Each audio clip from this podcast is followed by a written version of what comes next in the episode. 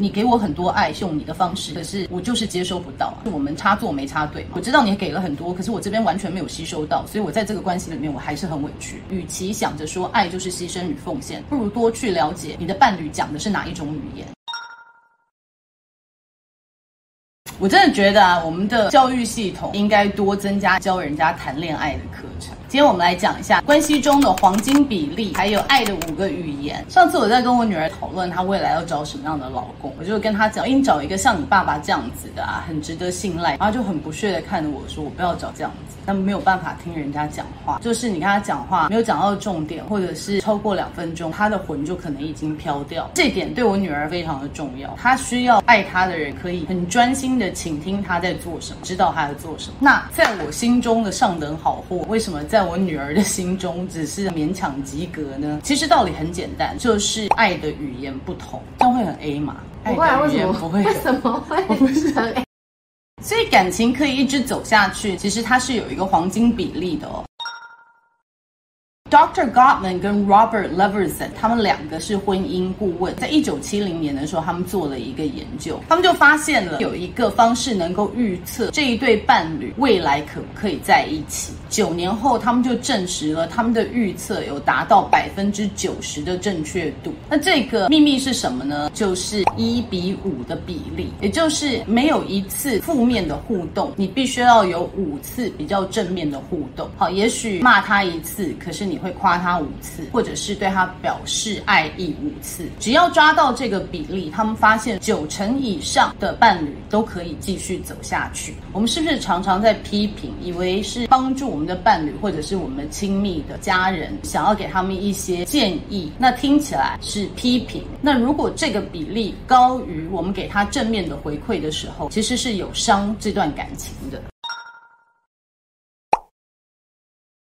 那第二个，我们就来讲爱的五种语言。其实每个人接受爱的方式不一样。婚姻顾问 Gary Chapman 呢，写了一本非常有名的书，叫做《爱的五种语言》。给爱跟接受爱的方式归纳下来，总共有五种。那第一种是肯定的语言，就是 Words of Affirmation。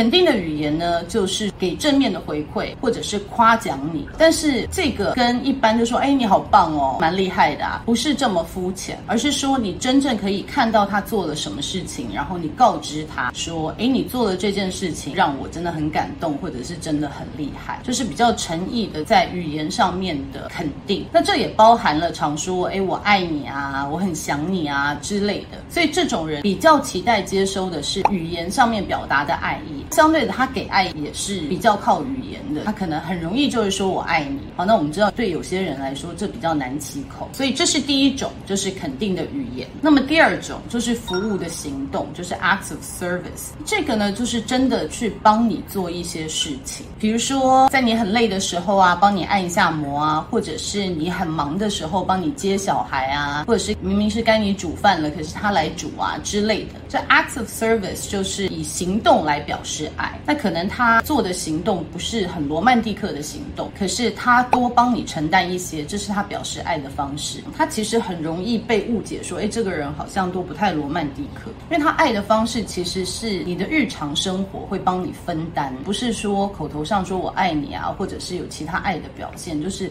可能明明是你分内的工作，他看到你累，或者是体谅你，所以他自己都做完。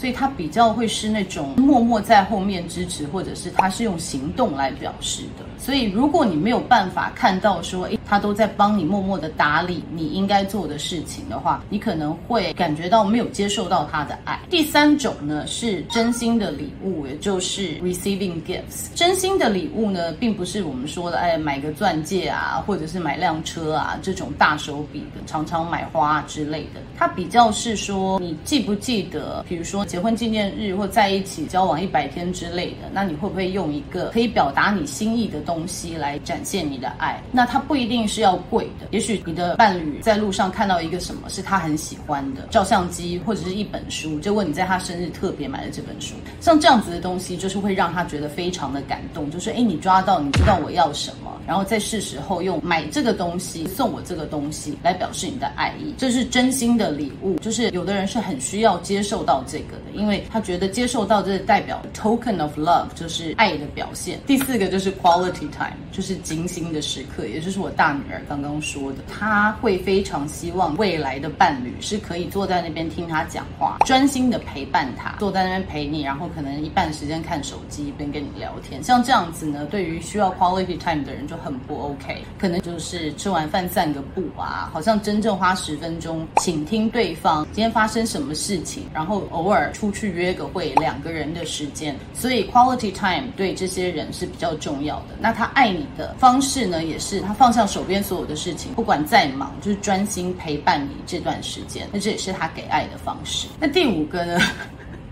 第五个就是身体的接触，比如说在外面就是要牵牵手啊，不定时的拥抱啊，出门前要亲一下啊，或者是你知道韩剧最流行的摸头杀之类的啊，就是哦，好像好心动的感觉，那就是肢体的接触。大家会想说，哎，这五种我都喜欢啊，听起来好像都不错。可是真正你心里会可能比较倾向使用一种或者是两种，是你比较能够接受到。韩剧里面看摸头杀很罗曼蒂克，可现实生活中，如果老公没是要摸我的头，我可能会，你知道，翻脸。